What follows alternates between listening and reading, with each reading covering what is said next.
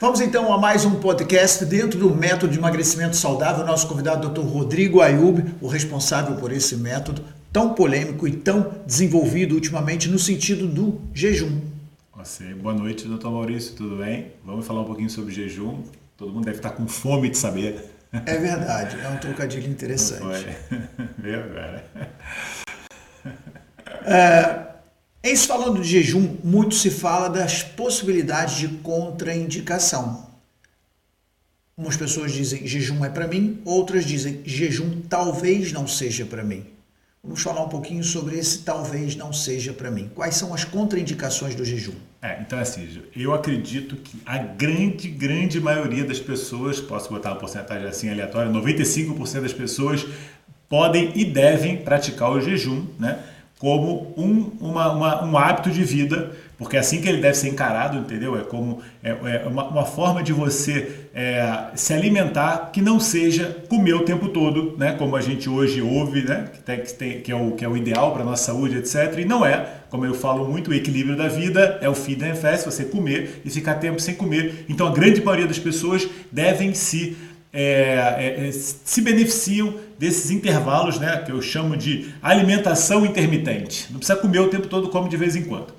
E, e algumas pessoas se beneficiam muito de deste intervalo ser o maior possível, ficar bastante tempo neste, neste período sem alimentação, porque por vários outros benefícios que a gente já pode falar é, logo a seguir. Mas pessoas que realmente não devem também porque aí não existe uma indicação né, para você ficar um longo período, principalmente os jejuns mais prolongados, né? você ficar 12 horas sem comer, é óbvio que isso é para qualquer pessoa, mas você ficar períodos maiores, como 18, 20, 24, 36 horas, algumas pessoas realmente não devem fazer esse, essa prática, pelo menos durante um, um período que elas estejam passando por, por essas contraindicações, como por exemplo, as grávidas, Grávidas e mulheres amamentando, né, então, que tem que cuidar não só do corpo delas, mas também de, uma, de um outro ser, né, de uma outra criatura, essas não devem praticar jejum, devem se alimentar da forma mais saudável possível para elas conseguirem, inclusive, passar isso para a cria né, e a criança nascer feliz e saudável.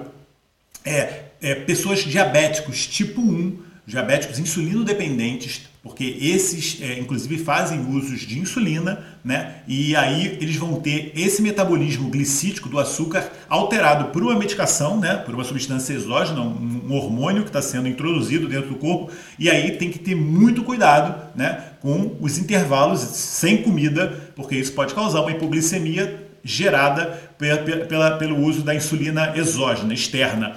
É, o nosso corpo tem uma capacidade impressionante de equilibrar o nosso açúcar no sangue, por isso que normalmente aquelas pessoas que falam, ah, mas se eu ficar um pouquinho sem comer, eu tenho hipoglicemia. Normalmente o que aquela, pessoa tem é um corpo desequilibrado, que esteja com os mecanismos hormonais todos caóticos e ela tem que equilibrar aquele corpo. É essas são uma das maiores indicações de fazer jejum. Só tem que saber como fazer, tá bem? A gente explica isso muito no MES, principalmente no, no, no, manual completo do jejum, que a gente vai é, ensinar o passo a passo de como uma pessoa deve fazer jejum.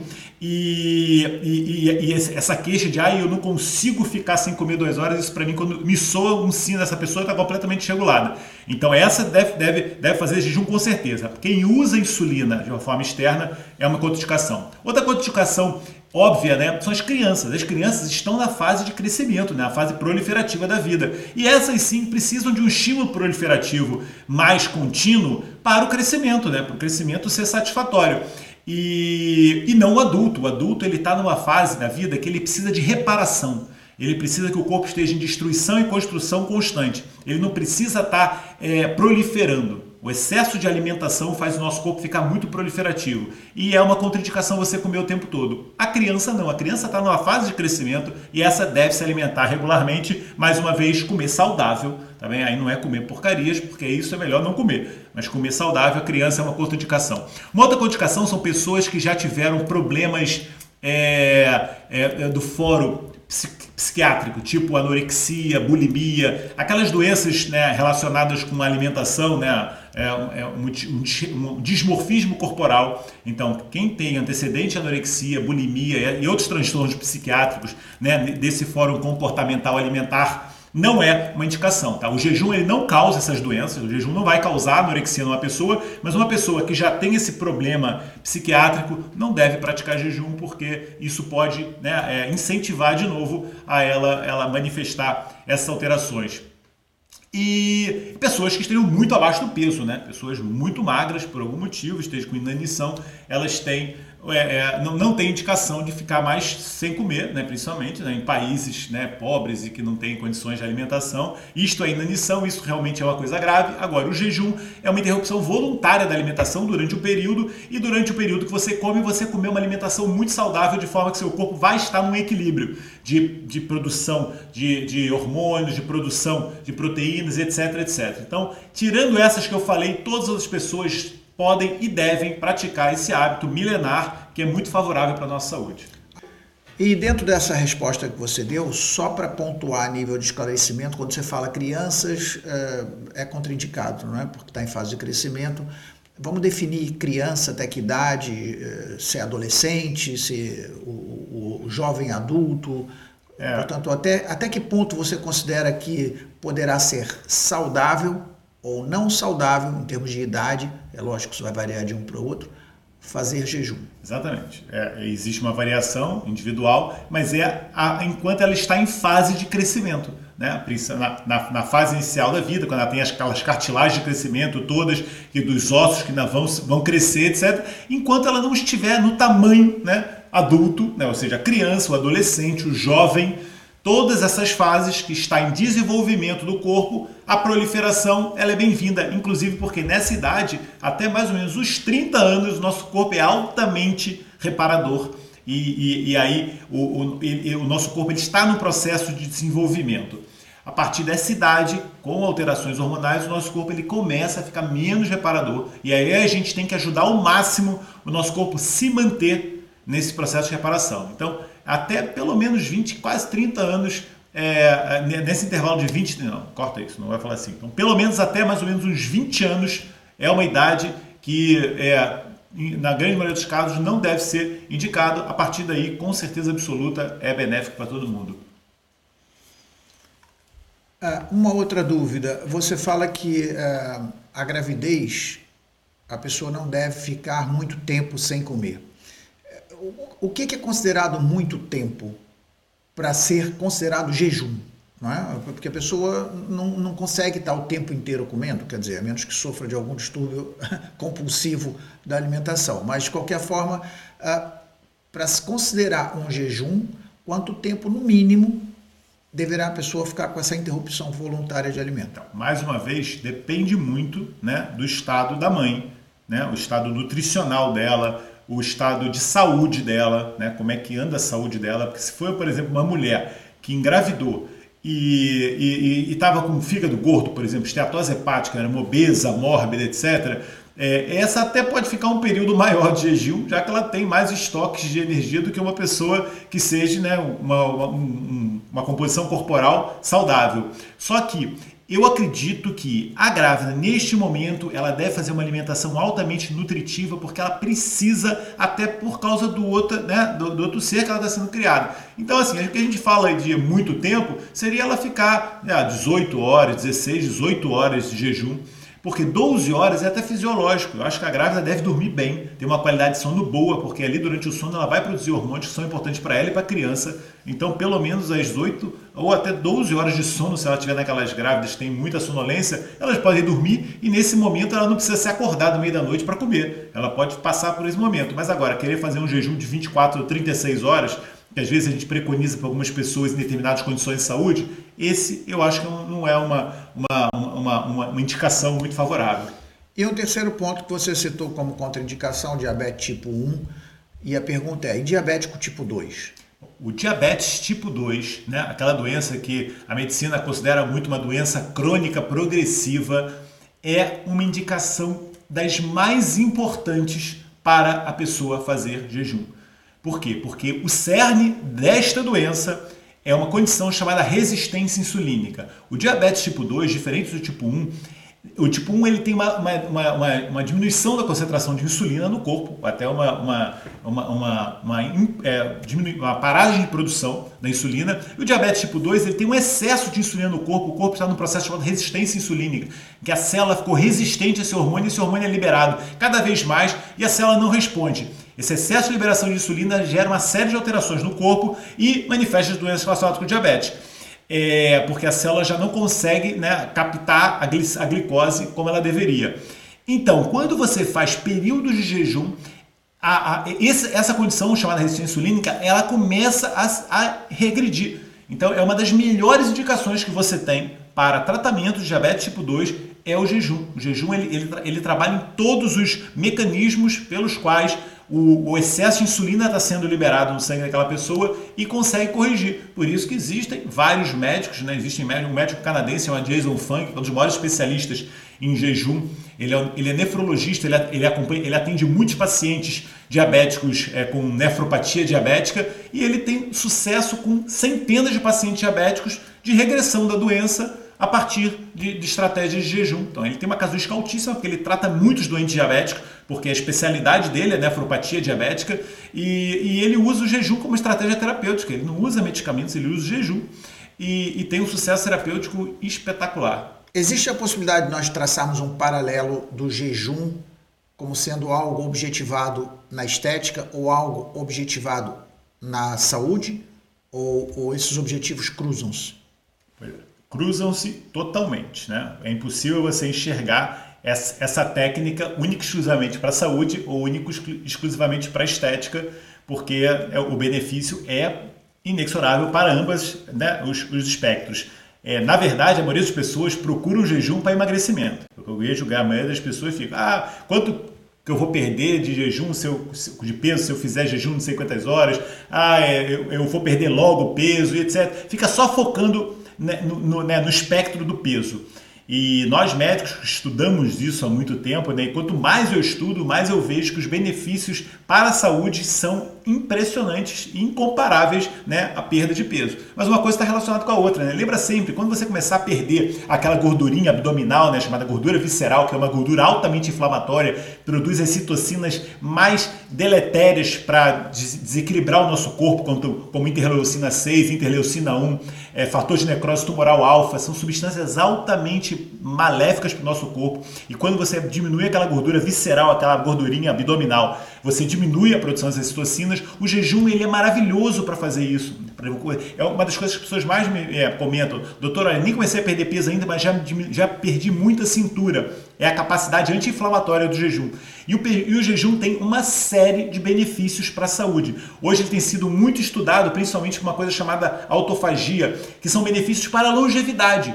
Porque a autofagia, as pessoas às vezes imaginam, o que é autofagia? Eu já ouvi falar que agora a gente come as nossas células como se fosse um Pac-Man, né? Que vai comendo as células, mas não é isso. A autofagia é um processo de reciclagem interna. É um processo de limpeza intracelular de restos celulares, resíduos metabólicos, é, organelas envelhecidas que estão dentro da nossa célula. Aí a gente tem estruturas dentro da célula que são chamados lisossomas são estruturas que elas têm várias enzimas dentro, é como se fosse uma fornalha, um incinerador que você joga ali o lixo e queima. Não, aquele lixo está atrapalhando ali. Então, quando você pega aquele lixo e joga para fora, inclusive, esses processos naturais que o ser humano tem, eles vão diminuindo a partir de mais ou menos 40 anos.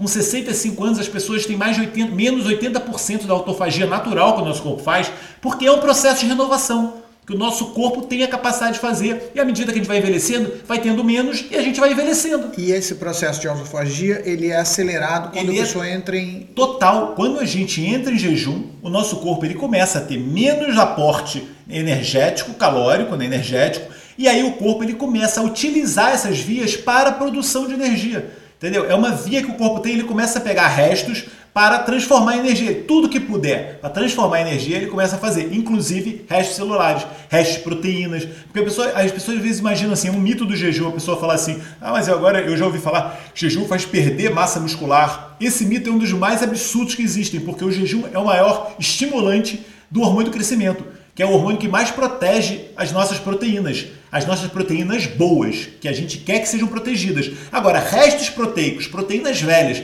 por exemplo, hoje é muito usado, inclusive tem atrizes né, famosas de Hollywood que falam que parte da beleza que elas têm hoje, as pessoas falam, ah, você faz muito tratamento estético. Eu falo, não, eu faço é muito jejum.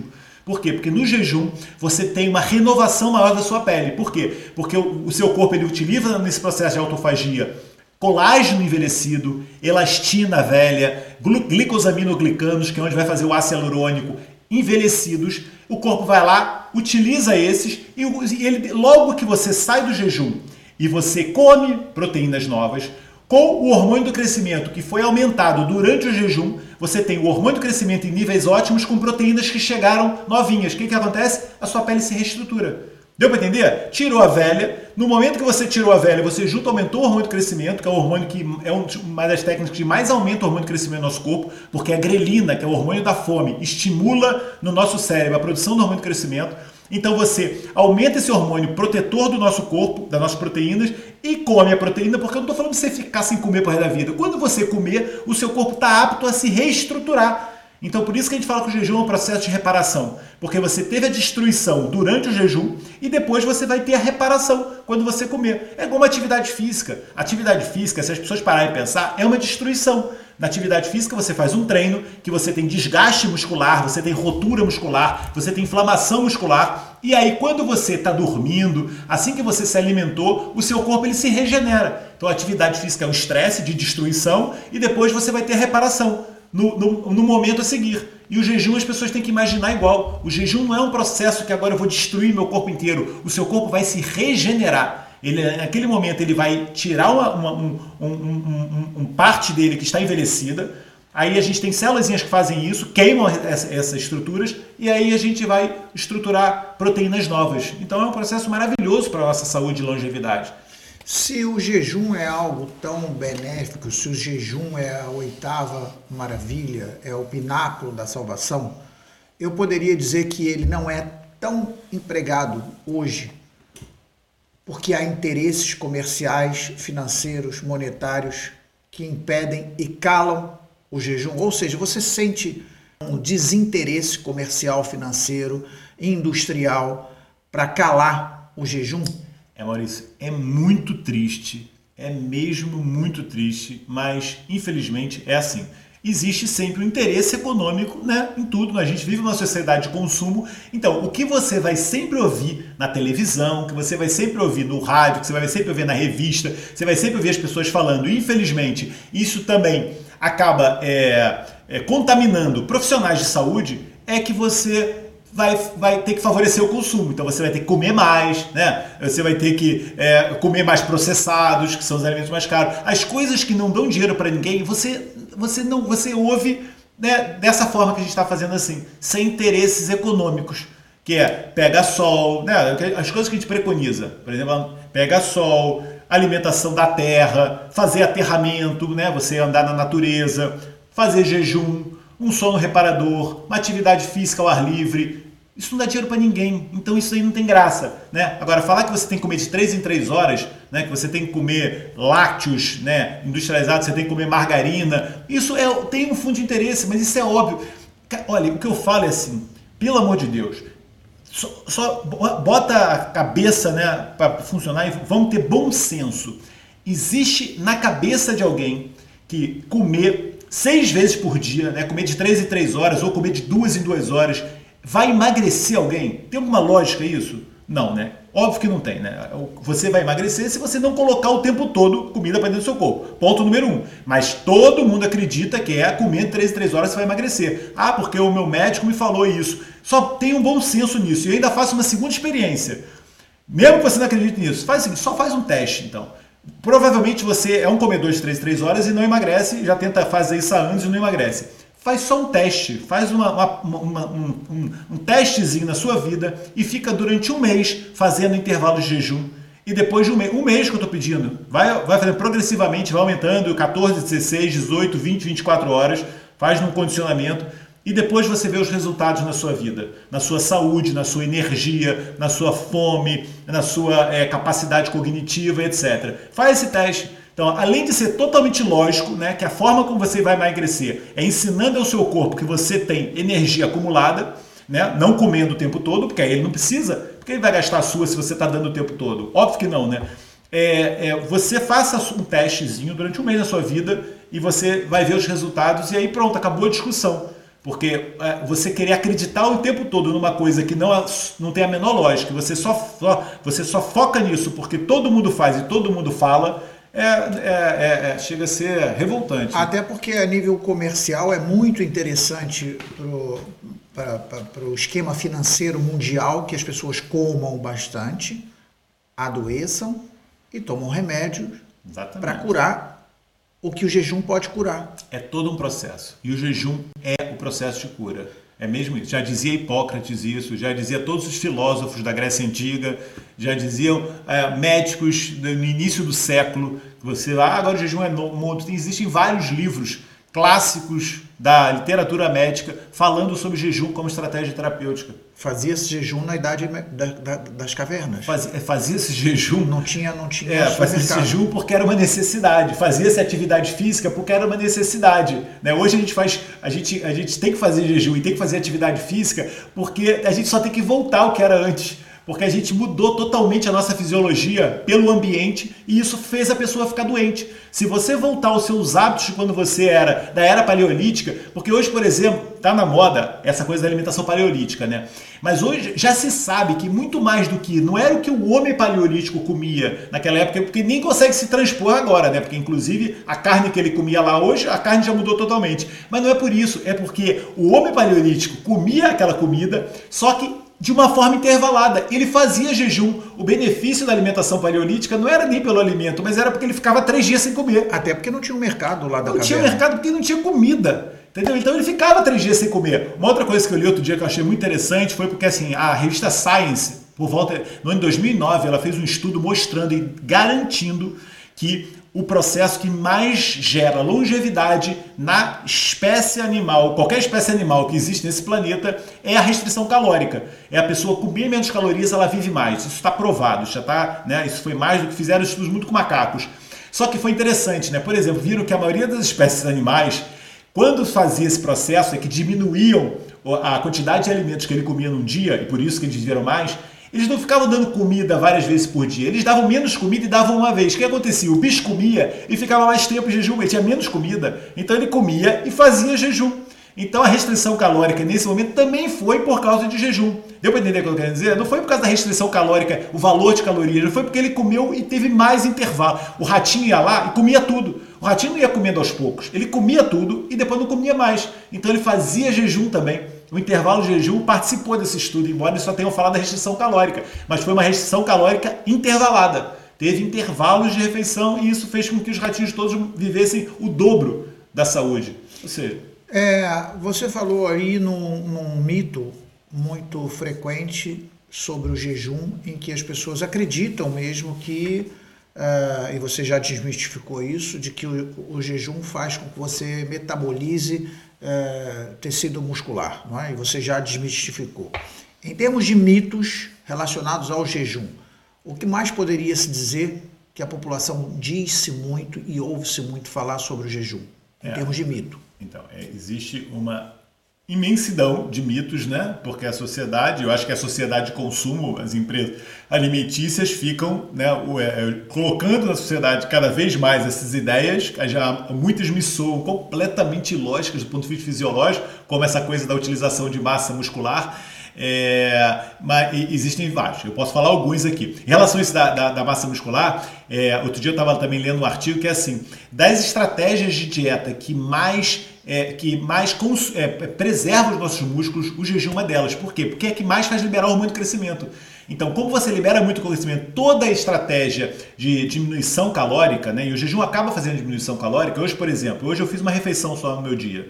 Hoje eu fiz uma coisa chamada OMAD, One Meal a Day. Eu só almocei, um meio almoço jantarado, às quatro da tarde. Não comi nada antes e não vou comer nada depois. Hoje eu fiz uma refeição por dia. É claro que eu como menos. Se eu comesse três vezes, a quantidade de calorias seria maior. Sempre que você tem uma restrição calórica, você tem emagrecimento, né? Perco massa gorda e tem um pouquinho de perda de massa muscular. Tem isso. Você pode ver qualquer, qualquer estudos comparativos entre as dietas e etc. Você vai ver sempre que tem uma perda de massa muscular. Nenhuma dieta consegue manter 100% do músculo. Mas aqui consegue restituir a sua massa muscular mais rápido é o jejum. Porque você tem essa liberação do hormônio de crescimento que você faz durante o jejum. Né? E hoje eu ainda fiz esse, esse jejum, que foi um jejum de 18 horas, e agora eu vou fazer mais até o final do dia. É, eu ainda fiz isso e fiz um treino de alta intensidade no meio. Ajudei mais ainda meu corpo a produzir o hormônio de crescimento. Foi uma hormese maior ainda. Então é, é, é, é que você vê depois, a, a médio prazo, a médio a longo prazo, o que teve maior preservação da sua massa muscular, porque inclusive isso é um mecanismo de sobrevivência, né? Porque se o ser humano fizesse jejum e perdesse a massa muscular, ele não ia ter força para depois, numa segunda tentativa, conseguir a caça, né? Ou conseguir a pesca, ou o que fosse. Ele ia estar cada vez mais fraco, a gente não estaria aqui hoje, é óbvio, né? Isso daí é a coisa também que é, é muito raciocínio lógico. Outros mitos em relação ao jejum. É, o que a gente ouve sempre de que, mas não é para comer de 3 em 3 horas, né? O nosso corpo não precisa comer de 3 em 3 horas, então é mais ou menos essas explicações que eu dei. É óbvio que não, o nosso corpo ele tem uma, um reservatório de energia para quando a gente não come. O objetivo é esse mesmo. Aliás, tem dois, tem o glicogênio, né, no músculo e no fígado, e o segundo reservatório, que é um reservatório mais ilimitado, que é a nossa gordura. Mas então, se você pelo menos fizer um intervalo de jejum que você use o seu estoque de glicogênio sempre, você está sempre esvaziando os seus estoques de glicogênio, quando você come, você restitui ele. E aí, pelo menos isso é um equilíbrio. Mas o ideal são aquelas pessoas que têm gordura armazenada, que esvaziam o glicogênio e ainda utilizem a gordura. Agora, se você comer de 3 3 horas, você nunca vai conseguir chegar a esse ponto, porque você está sempre enchendo seu, seu tanque, inclusive você enche tanto que já não cabe no tanque e começa a colocar em outros lugares, como no fígado, no pâncreas, aí faz aquela condição chamada lipotoxicidade. É. Um outro mito muito frequente também é é, doutor, se eu fizer jejum, eu ouvi falar que eu vou baixar meu metabolismo. Baixar o metabolismo no jejum é, é, outra coisa que também é ilógica. Por quê? Porque quando você é, começa a entrar nesse processo né, de utilização de gordura armazenada, o seu corpo ele tem muito mais energia do que ele tinha quando você estava no metabolismo dos açúcares, né? só, só utilizando os depósitos de glicogênio ou a comida que chegava da alimentação. Por quê? Porque a energia, a gordura, ela tem muito mais energia, a densidade energética da gordura é muito maior, inclusive, do que a glicose. Né? A gente sabe que uma grama de, de, de, de, de carboidrato tem 4 quilocalorias, enquanto uma grama de gordura tem 9. Né? Isso tem a ver com as moléculas de hidrogênio, a quantidade de moléculas de hidrogênio livres que tem, e a molécula de glicose tem menos, essas moléculas têm mais de moléculas ligadas com oxigênio. Então, você tem muito, você tem ali um tesouro perdido de energia. Quando você faz o jejum e sabe praticar né, esse processo de mudança metabólica para o metabolismo das gorduras, você tem muito mais energia e é o que acontece. Né? Eu sempre que eu faço jejum, eu já fico mais agitado do que eu já sou. E, e, e estou, cheguei numa fase da minha vida que eu praticamente cortei o café. Né?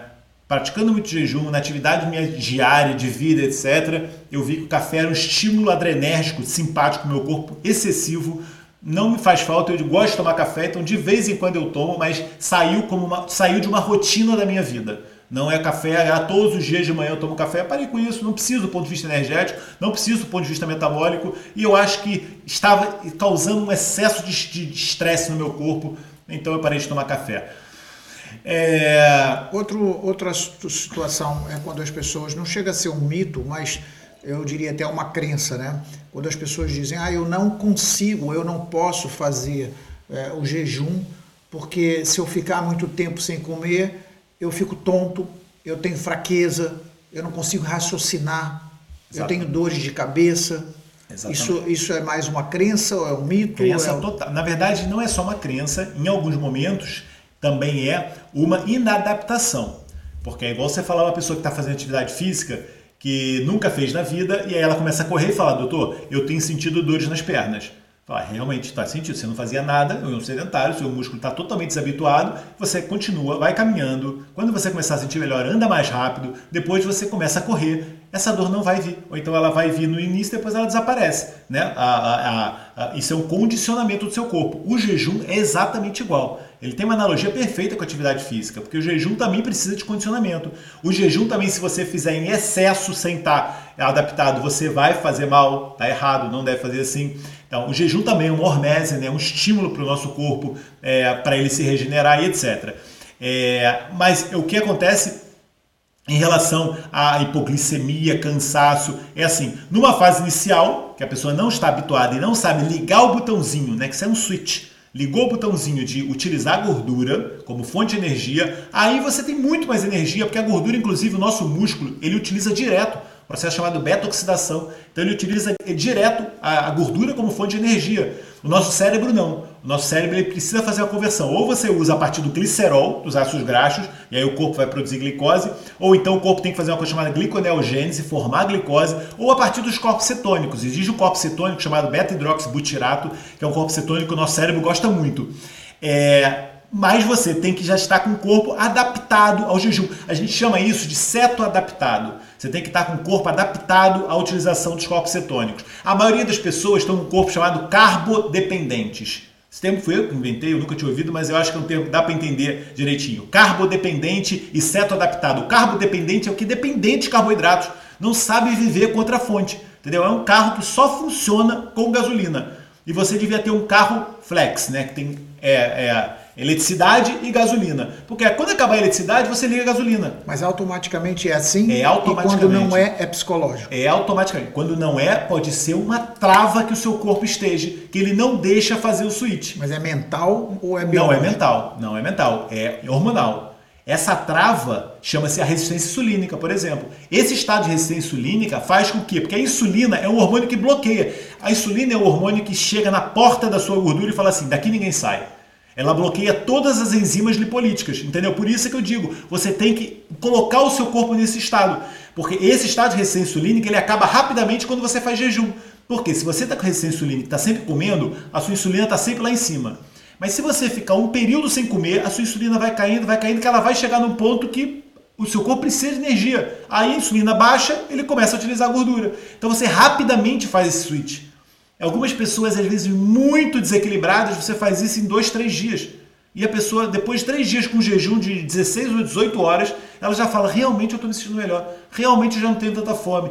Todo mundo fala isso, porque o jejum é outra coisa que é impressionante. Quem nunca fez fala: Isso é impossível, não dá, não é bom, é, é, é mal para a saúde, etc. E quem faz fala: É excelente, eu me sinto bem, com certeza, acabou minha fome, etc. O testemunho negativo é sempre dado pelas pessoas que nunca fizeram. As pessoas que fizeram, né, aquele que fez um dia, é aquilo que eu falei, né? Atividade física, você vai falar que atividade física é bom. Aí uma pessoa resolve correr uma maratona. Aí ela com né, com dois quilômetros, ela já começa a ficar cheia de dores e desiste. E fala assim, ah, loucura isso, falar de que tem que correr maratona. Maratona é, é eu, não, eu acho que maratona está errado, tá? Não tô falando, tô falando só dando um exemplo, é uma analogia.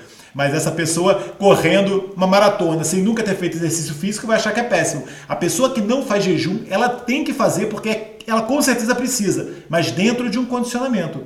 Começa com 14 horas, depois vai para 16 horas. Existe todo um processo, e isso eu explico né, nas aulas e nos manuais que eu faço sobre jejum, mas é, mas é, mas é espetacular. No momento que você entra nesse processo, ele é transformador. E a, a pessoa que entra nesse processo, é um processo para para uma vida eterna, ou seja, é, é, para ser utilizado eternamente na vida, é isso que eu quis dizer. Ou, ou, ou, é um período e a pessoa depois abdica um mês. Como é que é o processo de continuidade é, do jejum? Excelente pergunta, excelente pergunta, porque isso é uma mudança de paradigma mental. A pessoa tem que entender o que está acontecendo no corpo dela. A gente tem que, a maior transformação que a gente faz é quando a gente entende o nosso corpo, ouve o nosso corpo, né? E, e aí, a partir daí, ela vai começar a praticar o jejum. Dependendo do objetivo de vida dela, né, no momento inicial, ela pode querer perder peso. Então, ela vai praticar o jejum de uma forma que vai otimizar a perda de peso. Né, e o nosso corpo é uma, é uma, é uma, é uma constante transformação.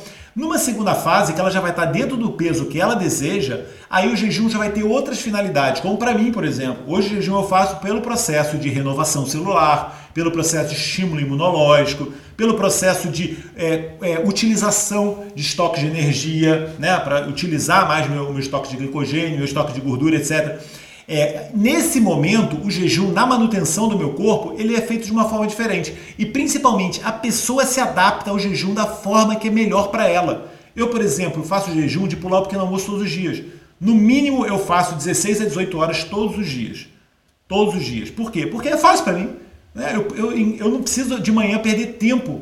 Assim eu consigo dormir mais, eu consigo sair mais tranquilo de casa, eu consigo chegar no consultório mais cedo. Por quê? Porque eu perdi o tempo de, sei lá, preparar uma vitamina, né, fazer um ovo, um ovo frito, etc. Perdi esse tempo. Eu vou para o trabalho, me sinto super bem. De manhã é um momento que acho que as pessoas não deviam comer. Você falou de mitos, eu esqueci. Esse é um grande mito. Né? O pequeno almoço é a melhor refeição do dia. Fisiologicamente isso não tem lógica, porque de manhã é quando a gente faz um pico de cortisol é o maior pico de cortisol, que é o hormônio que nos dá energia. Então você não precisa quebrar esse pico de cortisol enchendo a sua barriga de comida, que a digestão é um processo parasimpático. Então é aquela pessoa, inclusive aquela pessoa que come muito de manhã, principalmente se for comida refinada, aquela comida que não nos dá saciedade, Porque isso é muito interessante as pessoas saberem, né? Existem alimentos que te dão saciedade e existem alimentos que vão te dar fome. Então, esses alimentos que são refinados, você come às 8, às 10, você está morrendo de fome. Enquanto eu, muitas vezes, que nunca como pequeno almoço, chega meio-dia, eu não estou com fome nenhuma. É quando eu faço as 8 horas de jejum. Aí eu falo assim, eu não vou comer agora, de repente, duas da tarde eu como alguma coisa. E muitas vezes, nesses dias, eu faço o OMAD, One Meal a Day, uma refeição por dia, porque eu não tenho fome e eu vou e só janto. Aí janto em casa, jantar é um evento social, né? Estou lá em casa com a namorada, etc. Mas mas é, é interessante as pessoas se adaptarem à sua própria rotina. O jejum é flexível. A flexibilidade do jejum é uma das grandes mais-valias dessa técnica, desse hábito, que não é uma dieta, é exatamente o contrário. Na dieta você fica pensando o que você tem que comer. O jejum é você não comer. Não tem que pensar em nada, é muito simples. Você só tem que fazer os intervalos. E quando comer, aí chega a hora que eu vou jantar, vou, vou comer, não sei o quê. Eu como um senhor prato de comida saudável com alimentos altamente nutritivos que vão reparar os estragos feitos durante o jejum, né, as destruições é, e a reparação do meu corpo, e inclusive me dar os nutrientes que eu preciso para ter uma noite de sono tranquila, né, para continuar tendo energia, para ter as funções enzimáticas do meu corpo como deveriam, né, os cofatores, as vitaminas, etc. E isso é uma, uma alimentação saudável e equilibrada. E supostamente uma pessoa entrando num, num, num período de jejum acompanhado e bem elaborado, esses complexos vitamínicos e complementos alimentares é dispensável. Você faz uma alimentação e supostamente todas as vitaminas e proteínas nessa alimentação. Exatamente. Se você fizer uma, uma alimentação saudável, super equilibrada, porque aí você tem que ter cuidado, né? Se você faz, por exemplo, uma refeição por dia, você tem que lembrar que essa refeição ela tem que ser bastante nutritiva né? Não precisa ter calorias vazias, mas ela tem que ter muitos nutrientes. Não é como uma pizza, por exemplo. Não é uma pizza, nem pensar. Que é uma pizza e isso é uma coisa, é um erro muito grande em relação às pessoas que fazem jejum. Eu já ouvi muito isso, até eu já ouvi de colegas médicos falando assim: ah, o jejum é bom que você pode fazer o dia do lixo. Não tem dia do lixo. Eu acho isso completamente errado. Eu tenho uma frase que é o seguinte: jejum não é para quem está alimentado, jejum é para quem está nutrido. Eu criei essa frase porque eu acho que essa frase é fundamental no jejum. É você ter o corpo nutrido. Eu não sei se o corpo é nutrido. Se não for, você tem que comer complexos vitamínicos sim. Tem que fazer uma suplementação vitamínica. E aí é importante você saber como é que está o seu, o seu nível vitamínico. Vou dar um exemplo por causa disso. O processo de autofagia, né, que é aquele processo que organelas nossas elas vão lá e englobam resíduos celulares, restos metabólicos, etc., para ser digeridos dentro de uma substância chamada lisossomas, né, que tem várias enzimas, proteases, nucleases, sulfatases, lipases, é, é uma fornalhazinha de queimar as coisas. Esse processo de englobamento precisa que as membranas estejam bastante flexíveis para fazer esse processo, que é como se fosse assim uma, uma ameba, né? um, um, uma organela assim, comendo a outra. É, Para isso, você tem que ter as suas membranas muito bem ricas em ácidos graxos poliinsaturados, principalmente o ômega 6.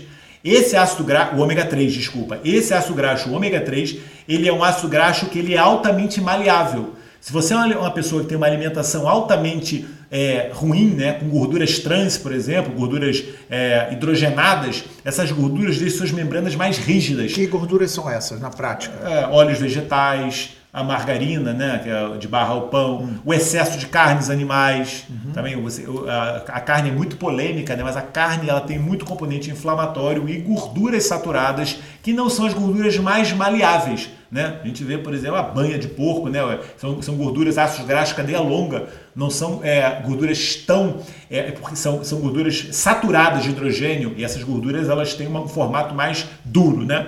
Enquanto que as gorduras ômega 3 são gorduras poliinsaturadas, têm muitas duplas ligações, torna essa molécula muito maleável. Ela é muito utilizada pelo nosso cérebro, inclusive. E em membranas celulares aumentam a maleabilidade dessas membranas. Por isso que os processos de autofagia são facilitados quando você tem o seu corpo com uma concentração ótima de ômega 3. Por isso que a nutrição é fundamental. Você tem que ter o corpo nutrido. Pode ser a partir de suplementos. E você sugere, então, uma pessoa, antes de começar um processo de jejum, fazer uma análise nutricional um, um exame qualquer, um levantamento de, de, de condição de saudável, do quão saudável em termos de. É, não é necessário. Não é necessário, você pode, que nem uma pessoa, agora todo mundo que, que resolve fazer algum tipo de atividade física vai ter que fazer agora um treino, um teste ergométrico, não é necessário. Você tem que começar com condicionamento. O jejum também pode fazer assim: você saiba que você tem que começar aos poucos e deixando o seu corpo condicionar. E outra coisa, saiba que você tem que fazer uma alimentação saudável porque isso todo mundo sabe como faz, né? Cansado de fazer aquelas maratonas do Messi, que a gente ensina o que, que é comida saudável, né? E o que, que é comida inflamatória, por exemplo. E você colocando no seu corpo é, um pool desses alimentos saudáveis, né? principalmente, né? se você tiver dúvida do que é alimentação saudável, pensa na alimentação natural. Quando mais natural possível, foi a forma como a natureza colocou os, os, os nutrientes para serem absorvidos no nosso corpo. Então, legumes, verduras, fibras, né? alimentos ricos em fibras, sementes, oleaginosas, né? os frutos secos, é, os grãos, cogumelos, as algas, são todos alimentos, as frutas, são todos alimentos que têm. Ah, mas eu, doutor, eu já ouvi falar que as frutas são ricas em frutose e que tem muito açúcar. Esqueça isso. As frutas, você não deve comer excesso hoje, porque as frutas tem muito, são um pouquinho modificadas. As frutas, elas têm lá os carboidratos é, é, protegidos pelas fibras, que é a forma como a natureza colocou os carboidratos para a gente se ingerir. Então você não tem que ter medo de carboidratos vindos da alimentação saudável, né, natural, como os feijões, né, todas as leguminosas, os grãos, as, os tubérculos. Esses são alimentos perfeitos porque está equilibrado. A natureza colocou sempre os carboidratos envoltos em fibras para eles serem liberados lentamente no nosso corpo. E isso o nosso corpo está habituado a, a trabalhar com isso.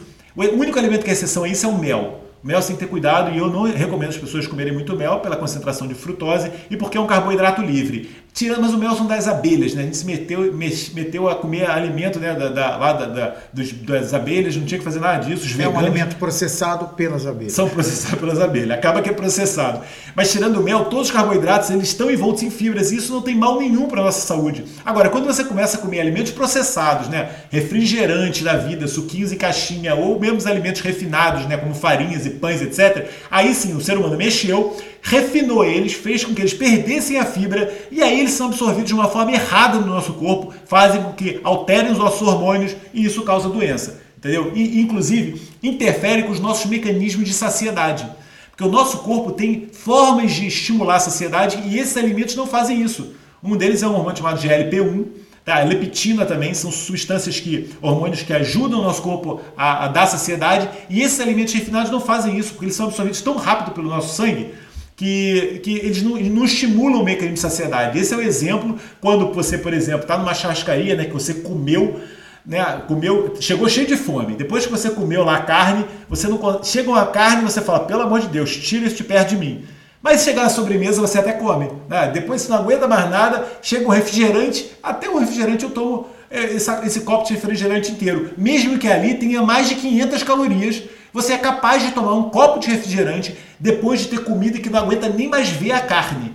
Sabe por que isso? Porque o refrigerante não estimula a sua saciedade. E a carne sim. Então você, depois que já não aguenta mais comer, você é capaz de comer uma sobremesa e tomar um copo de refrigerante, mas não é capaz de comer mais um pedaço de carne. Assim você sabe os alimentos que te dão saciedade e os que não dão. Entendeu como é que é? É triste, mas assim, você consegue meter mais 500 calorias no seu corpo, mesmo estando com a sua saciedade mais do que super plena. São as famosas sobremesas, né? Fazem super mal e que são alimentos vazios. E eu posso, então, com base em tudo aquilo que nós falamos, associar o jejum à longevidade. Então, total associação com a longevidade. É isso que eu estou falando. Existem vários mecanismos que, à medida que a gente vai envelhecendo, vão deixando de ser é, é, eficazes no nosso corpo como esse processo de autofagia, que eu falei, a partir de 65 anos, você quase que não tem mais autofagia dentro das suas células. São processos de. Porque isso é que as pessoas confundem muito na cabeça. Nem toda destruição é maléfica, porque o nosso corpo, ele para se reparar, ele precisa destruir. Né? Aquela coisa que você quer fazer a reforma do seu banheiro de 1950, cheio de azulejo velho. Você vai quebrar os azulejos velhos para botar aquele azulejo super da moda, o, o novo. Mas você precisa destruir para depois colocar o novo. O nosso corpo é assim também. O nosso processo é inexorável de destruição e reparação. Isto é anabolismo, catabolismo. Isto é um processo constante e fundamental.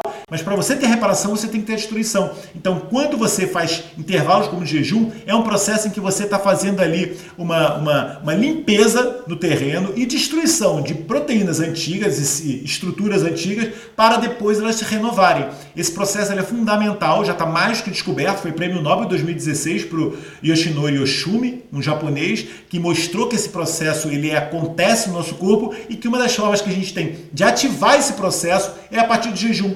em qualquer idade. Então, se eu pudesse falar assim, quais são as pessoas que estão mais indicação de fazer o jejum? A partir dos 40 anos, a partir de 60 anos, porque a cada ano que passa, você vai ter menos essa capacidade fisiológica no seu corpo e a gente tem que dar uma ajuda.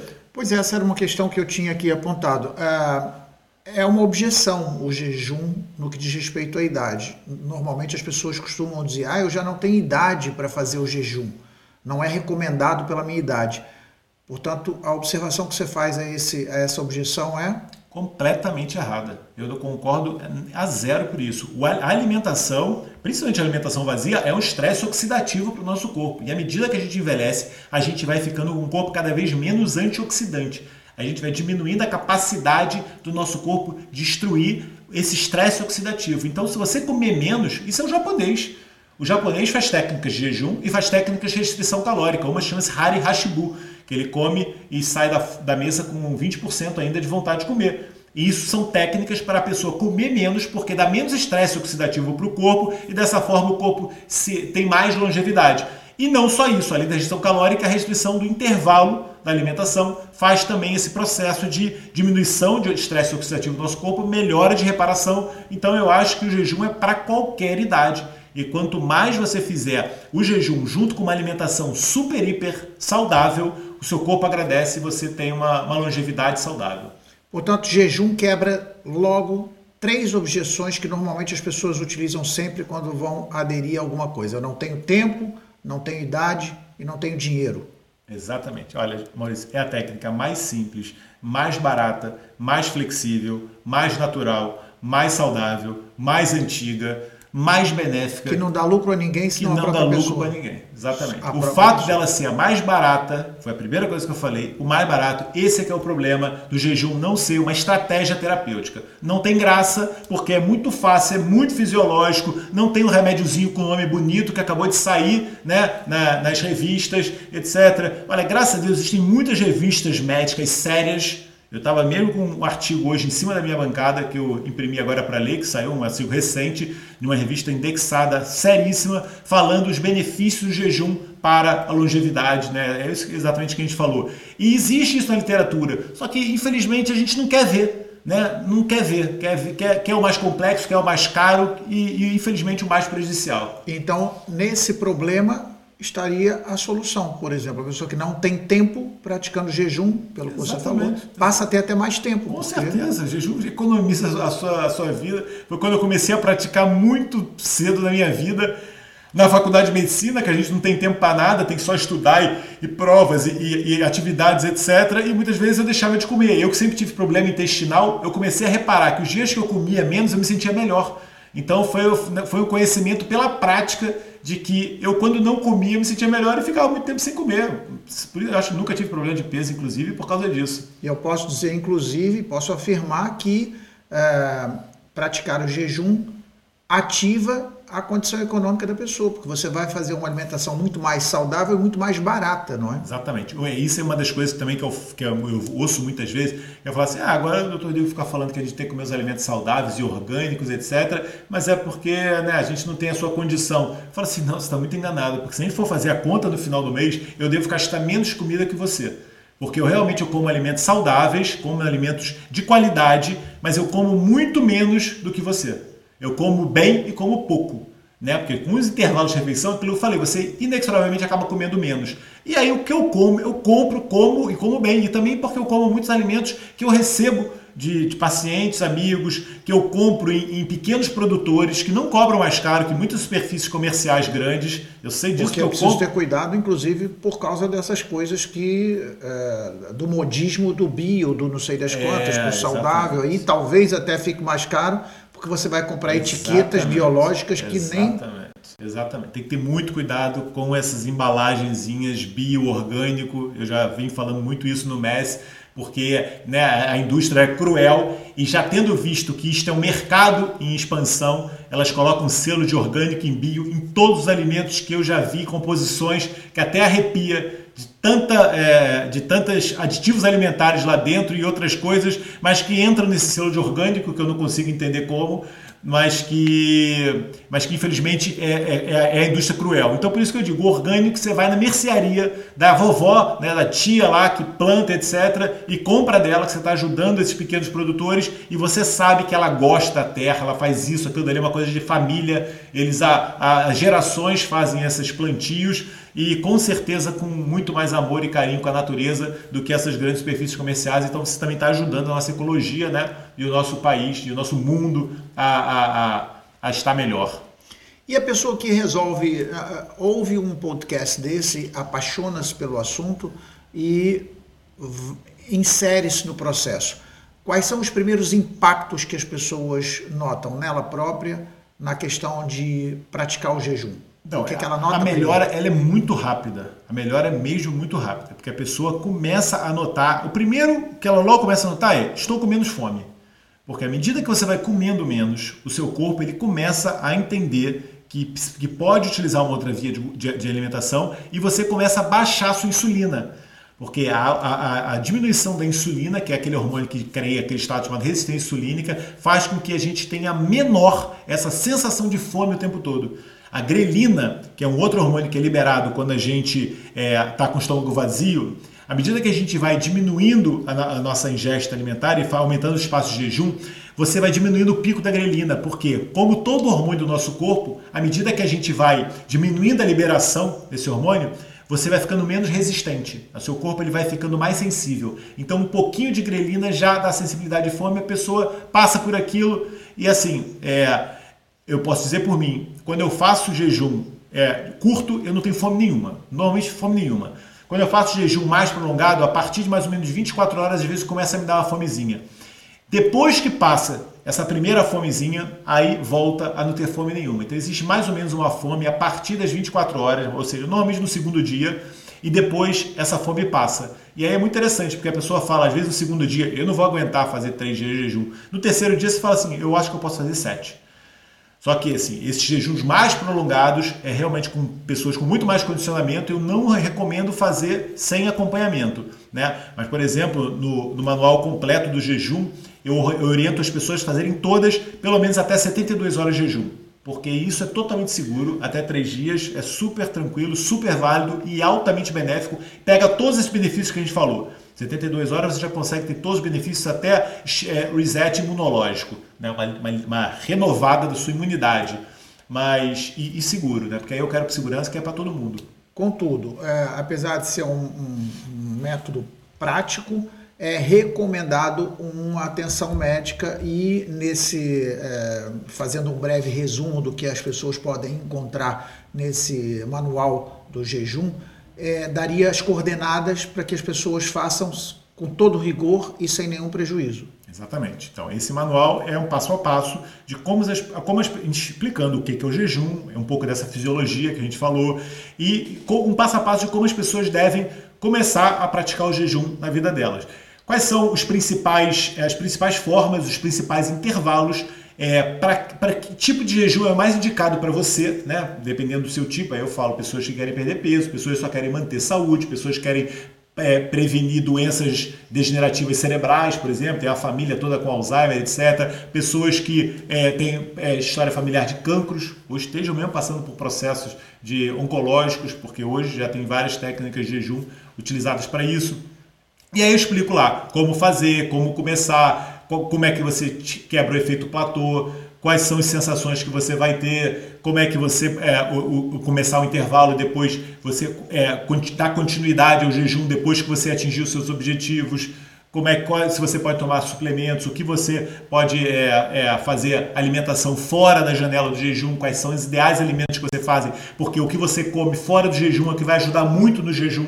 Né? Então eu falo muito em relação à alimentação, por exemplo, rica em fibras, que a fibra te dá uma saciedade muito maior. Então se você, quando você pode, você tiver na janela alimentar, você fizer uma alimentação pobre em fibras, a chance de você ter fome depois do jejum é muito maior. Então o que você come na janela alimentar influencia muito como você vai passar o seu, o seu período de jejum e os líquidos que você pode beber os que você não pode beber, e etc, etc. O manual tá muito carinho, fiz com, com com, com coração e está muito legal e é completo, né? Por isso que eu chamei manual completo do jejum. Ali você sabe tudo que você precisa saber sobre jejum, inclusive esses benefícios a longo prazo, não só no emagrecimento, mas para as outras coisas todas, que é para tratamento, prevenção de Alzheimer, tratamento de é, doenças degenerativas, né? é, é, doenças articulares e etc, etc.